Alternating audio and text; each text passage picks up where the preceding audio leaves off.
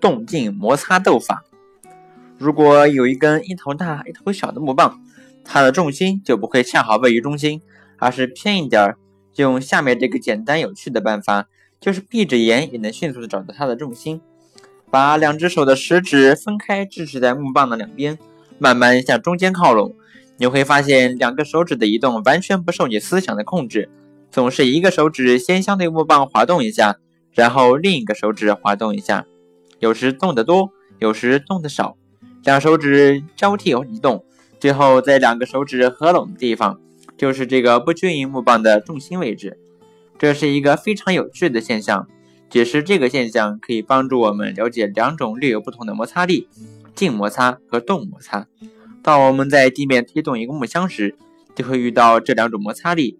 木箱从静止开始运动时，其摩擦阻力是静摩擦，相对于滑动时的摩擦力为动摩擦。当两个相互接触又相互静止的物体有滑动趋势时，存在的摩擦力为静摩擦。早在18世纪。库伦就发现静摩擦大于动摩擦力。俗话说不怕慢，就怕站。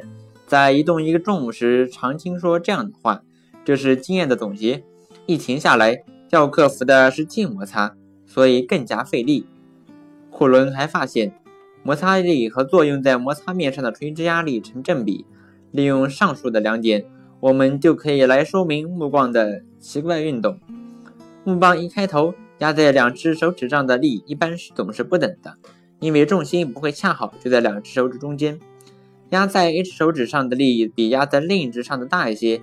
假设第一只手指上的摩擦力比第二只大上一些，正是这个摩擦力阻碍木棒和第一个手指头的相对滑相对滑动。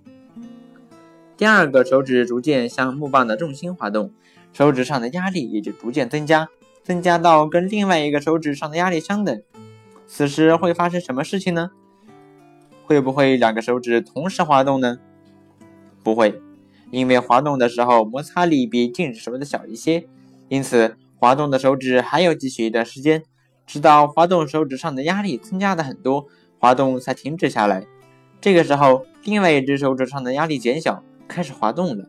这个现象会继续重复下去，两只手指就这样轮流交替的做滑动支点，最后。两个手指头接触的那个点就是木棒的重心。